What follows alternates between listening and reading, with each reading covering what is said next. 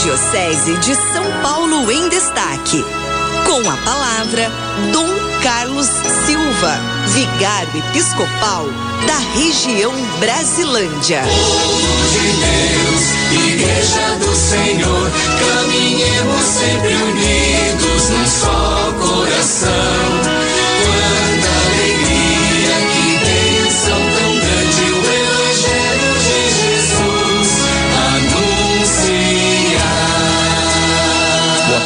Queridos rádio ouvintes da Rádio 9 de Julho, no nosso programa Em Família. Sou Dom Carlos Silva, bispo auxiliar de São Paulo, vigário episcopal para a região Brasilândia. Espero que vocês tenham passado um excelente domingo na presença, na graça de Deus e também cumprindo esse dever cívico e diria também um dever cristão de escolhermos aqueles que vão é, coordenar, animar a vida política que é tão importante do nosso país, do nosso estado.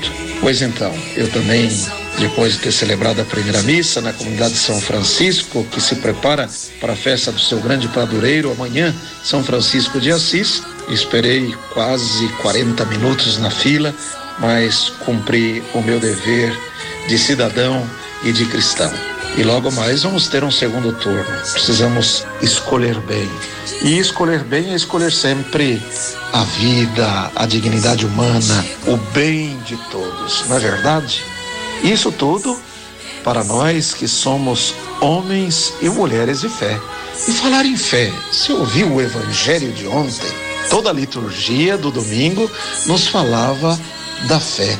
A fé é um dom gratuito de Deus que tudo ilumina e fortalece a nossa vida.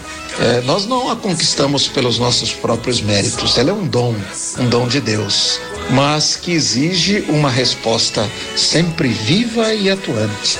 É São Tiago que vai nos lembrar que a fé sem obras é morta. Fé e vida, portanto, devem andar sempre juntas. E a fé, mesmo que pequena, como um grão de mostarda, como diz o Senhor, cresce e se torna forte. Como é que ela cresce e se torna forte? Pelo cultivo da oração, da participação ativa na comunidade, a prática da caridade, da justiça, pela vivência fraterna e solidária. Pois é, assim a fé precisa ser cultivada. E nós a cultivamos com as nossas obras, nos lembra São Tiago. Mas olha só, nós começamos o mês de outubro, mês missionário, com a festa de Santa Teresinha do Menino Jesus, uma menina que viveu só 24 anos dentro de um convento e impactou tanto a humanidade, continua impactando, né? Não saiu do seu convento e é a padroeira de todos os missionários e missionárias, a padroeira das missões, junto com São Francisco Xavier. Por quê?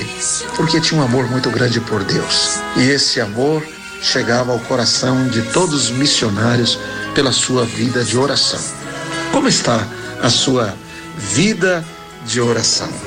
Na carta tão bonita que o nosso Papa Francisco escreveu para o mês missionário, ele fala de três pontos que são fundamentais nessa carta que vale a pena ser lida.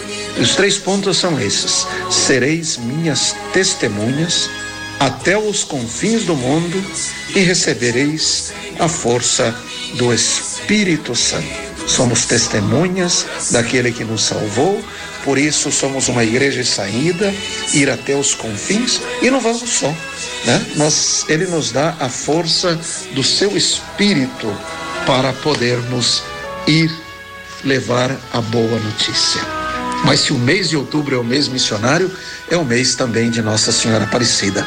Aqui na nossa região episcopal Brasilândia, nós temos duas paróquias. Nossa Senhora Aparecida da Vila Zate e Nossa Senhora Aparecida da Vila Souza.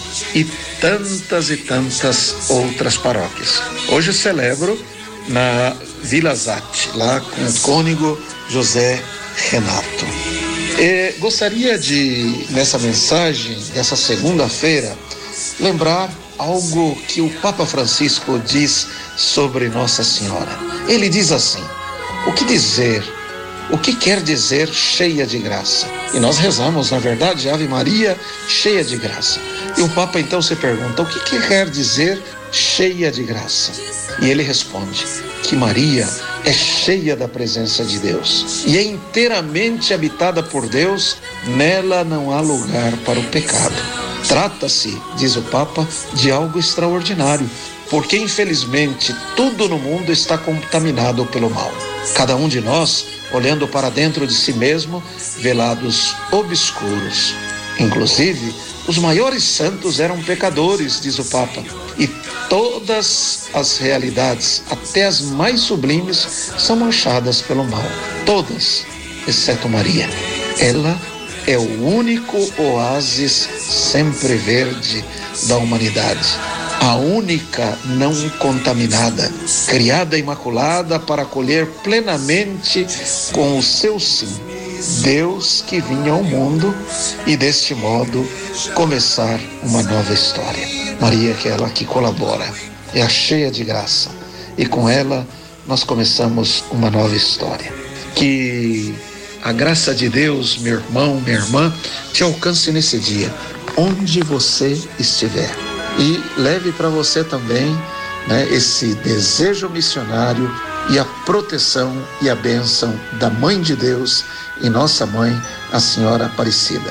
Que o Senhor te abençoe, em nome do Pai, do Filho e do Espírito Santo. Amém. Povo de Deus, Igreja do Senhor, caminhe